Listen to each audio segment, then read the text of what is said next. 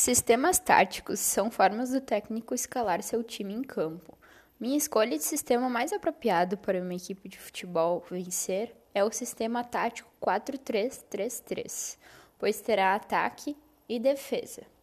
Portanto, no futsal, o sistema que será mais apropriado para a equipe vencer, em minha opinião, deve ser o 2 por 2 pois no momento em que ficará ruim na defesa, o sistema poderá se tornar 1 por 3 ou para melhorar o ataque, 3 por 1